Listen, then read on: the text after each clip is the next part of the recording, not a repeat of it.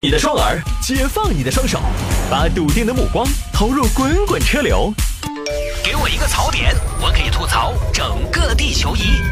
微言大义，换种方式纵横网络江湖。欢迎各位继续回到今天的微言大义。来，我们来看这个啊，男子相亲三十六年仍然单身，红娘表示是择偶标准要求太高。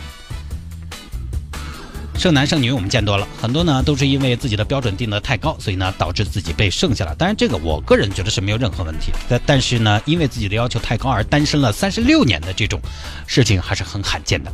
发生在北京，北京有个赵大爷，今年六十五岁。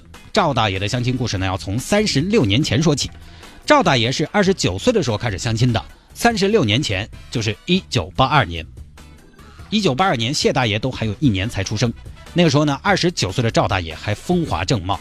二十九岁在那个年代其实也不算太年轻了啊，要结婚了。于是呢，找到了北京海淀区一个婚介所，朱娘娘。朱娘娘今年七十四，一九八二年的话就是三十八岁。姐，你给我找个对象呗。行啊，大兄弟，你看你有啥子要求呢？我这儿我就我。反正我这个，我说实话，因为我是北京八大胡同出来的八旗子弟，我们家正黄旗，你是真黄旗，对吧？就是正出来的都是黄的嘛。我说实话，我这条件也不错，所以我对这果儿要求比较高。反正我是希望找个坚果儿。结果，结果的话，你觉得八大木得不得行吧？或者开心果？大姐，你到底懂不懂啊？你个骗子吧你是？果就是女青年的意思，坚果就是美女的意思。北京话，你不是北京人啊？我我我就是啊，我一出现出现了北京人吗？哦，反正就是美女，你得给我找个美女。啊，美女行，那不算完啊，那还得那个什么，就是年纪方面，年纪你知道吗？要比我小，我今年反正我是二十九。啊，行，二十九嘛，这个好说。你这个年纪，反正有一大把比你小的。啊，最后呢，就是就是说什么呢？就是说女方反正她得会写诗，啥子？会写诗，写诗啊！现在这个年代哪还是写诗嘛？你要找薛涛、李清照啊？那不行，我必须得给我找个写诗的。好看的皮囊是不是千篇一律？有趣的灵魂那可是万里挑一，必须得会写诗，最好是古诗。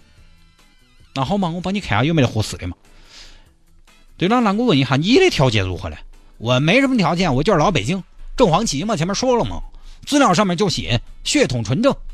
你到时候就跟那些姑娘说，三代出贵族，这样的家庭差不了。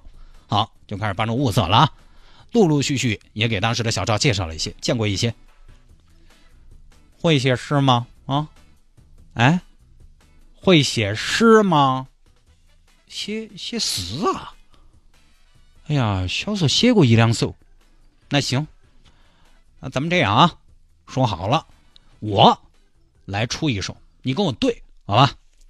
我先来啊，我这即兴的啊，没有稿子啊。这个京城夜雨初停，大爷我来相亲，春色满园清静，姑娘点赞好评。这就是一首五言绝句，来试一下吧。哎，大哥，你这个不是六个字的吗？哦，六六六，六言不是六字真言，来吧，我马上对吧？马上，快，赶紧啊，别作弊啊，赶紧的，是时候拿出你的临场应变能力了。呃，行，好，呃我来搞一下。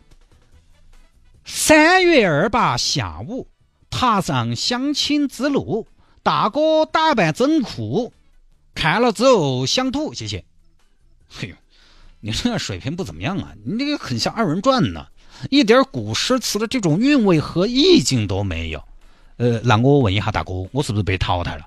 是的，你可能委屈，你可能不服，但是现在你被淘汰了。哦，好，谢谢谢谢，太感谢了，大哥，我那我走了啊，拜拜。当时的小赵觉得这都什么人呢？没意思，一个写诗的都不会，写的什么诗啊？就找朱娘娘，姐，咱们能不能给介绍点靠谱的？你们都不筛选一下学历吗？什么人就往我这推？我是正儿八经的北京大学附属幼儿园毕业的呀。那好嘛，我再给你找嘛，又找。姑娘会写诗吗？会呀。那你现在根据这个春天这种景色，这种小景啊，原创一首歌咏春天的诗，来吧，开始。呃，云帘起此映苍苔，小扣柴扉久不开，春色满园关不住，一枝红杏出墙来。你等一下，什么久不开？什么瓶子久不开？你再说一遍，我没听清楚。哎呀。小扣柴扉久不开，不是那个冻死的酒哈，是很久都不开。哦，好好。哎，这个诗多少有点意思了。你今年多大了呀，姑娘？我今年六十五。啊？那不行，你比我大呀，你被淘汰了。哎，猪娘，你当真是猪是？六十五的也在往我这儿推。我妈今年都才五十六。嗯，那你不是会要作诗吗？光作诗也不行啊。人生不只要有诗和远方，也得有苟且啊。你派个那么大的姑娘，我怎么苟且啊？对不对？小赵，你这个要求太高了。这个六十五岁的谢婆婆已经是现在社会为数不多的会写诗的了。我跟你说，越到后头会写诗的女人越少，越到后头会写诗的女人越老。那不行，我等，我就不信这个时代连个会作诗的女人都找不出来。于是又慢慢看呐，当时的朱女士也在给他找啊，见了好多个都不怎么满意。同时呢，这个大爷自己的年纪又越来越大了。朱女士是看在眼里，记在心里。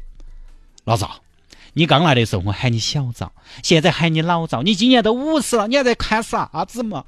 你还以为你是小鲜肉？降低点标准嘛！降低标准，朱姐，我这个年纪啊，男人五十，标标准准的大叔。何况我在北京还有房子，我有四合院啊。我没提高标准就算好了，你还让我降低标准，怎么可能？嘿，标准一点不能降啊！我告诉您，哎呀，还是漂亮，会写诗的。朱姐，你到时候看着找吧，啊，找得到咱们就找，找不到算了。哎呀，死娃娃，朱姐今年都要六十多了，搞不到几年了，你做啥子嘛？等于接你一单生意，给你服务了二十多年了。老子有时候都在想啊，你是不是把我看起了嘛？哎，你把我看起了吧？你就说嘛。哎呦，朱姐，你误会了啊，我就是单纯的对另一半有些要求而已。说实话，朱姐，你说我这个要求高吗？是不是？现在很多人搭帮过日子，我不要这样的婚姻，我要的是琴瑟和鸣、颠龙倒凤、巫山云雨、如胶似漆、二鬓厮磨。老赵，你这个年纪你还磨啥子嘛？你这要求找不到，再琴瑟和鸣，几年之内也是右手牵左手，对方就是一坨肉。于是又等啊等，等到六十岁了，朱姐，啥子？还有没得合适的嘛？没得了。上次你不是给我介绍一个会写诗的，年纪大点那个？不行，你再帮我撮合一下嘛，我想再见下他。哪个？就是写“春色满园关不住”那个。那一块啊？那一块都已经死了好多年了，你要找他去嘛？磨盘山公墓第八排，左往右第三个格格就是他。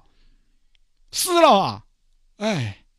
早就死了，老赵，你以后不要来了，我可能也管不到好久了。我今年都七十多了，婚都离了三道了，你也不要来找我了，我们老公会有看法的。这反正也就正式放弃了啊。老赵，在那个合同上你签个字，盖个手印，那我们的合同就正式的完成了。以后嘛，你也不要来找我了，我们也不提供服务了。从二十九岁相亲到六十五岁，赵大爷一直在找，一直没找到合适的。到现在六十五这个年纪，估计也是。我想我会注定孤单，为什么？为什么穷尽一生都等不到那个我想等的人？为什么？为什么我等不到一个愿意为我写诗的人？啊！不然我找吴克群吧。开个玩笑啊！朱大妈这边呢也是很感慨，说赵大爷主要是要求太高了，所以找不到。问题出在赵大爷的身上。关于这个呢，我简单一点，我想说的是，赵大爷没找到是没错，但是我很理解，我也很尊重大爷的选择。现在是剩男剩女很多嘛。尤其是剩女啊，社会舆论压力比较大，不管是身边人还是长辈、亲爹亲娘，女娃娃长时间没嫁出去，就说：“哎呀，我跟你说，小李眼光不要太高喽。”我想说，为什么不能眼光高点？自己对自己负责就对了嘛。人家眼光高，人家自己承担眼光高的后果就行了。比如说赵大爷，人家是眼光高，呃，你可能觉得人家这个嗯，这个老年人没得正经，是他确实没找到，但是人家一直很坚持，他也没有后悔过呀。北京本地大爷，你说实话，找个老伴儿没什么问题，人家还不是没找，人家就是要找一个各方面满意的，找得到就找，找不到我宁愿打道不要。这有什么不好的？现在还有一个说法是啊，你眼光高不高？你要看一下自己的条件。我也反对这种说法。实际操作的过程中，当然这个社会确实讲究一个门当户对。你条件撇了，人家看不起你。你不可能说你条条件撇了，你还特别，你还必须要找一个条件特别好的。但是我觉得人家条件一般，想找个条件好的也没有什么问题。只是说难度很大，但是人家想这个样子搞，我觉得也没得问题。只要他自己承担门不当户不对的后果就行了。人家眼光高是人家的自由，你管不着。找不找得到那是另外一码事。所以我觉得这个事情赵大爷没什么问题，只要他自己不后悔，我们说不了什么。结婚这个事情，现在有些学者提出，婚姻制度有一天会消亡的。呃，当然这个听起来比较前卫，但确实你发现没有，当女性的经济地位不断提升，在社会中扮演越来越重要的角色的时候，女性就不一定非要找个男人来靠到起。越来越多的人选择不结婚，那是因为一个人也无所谓，生活质量还很 OK。所以未来是什么样子，还真的不太清楚。那天我们个同事在那儿摆，以后我们的下一代婚姻问题，还真的是二十年后可能跟我们现在又不一样了，不一定非要为了结婚而去找。将就找一个，所以我觉得赵大爷挺好的，挺坚持的，挺执着的，不将就，自己对自己负责，一辈子没有什么遗憾，那我觉得也就对了。那下了节目找我有什么事情呢？魏延大有什么小新闻的素材可以向我推荐，也欢迎您在微信上面直接来搜索谢探德斯的微信号，拼音的谢探，然后是数字的零八幺七，拼音的谢探，然后是数字的零八幺七，加为好友来跟我留言就 OK 了。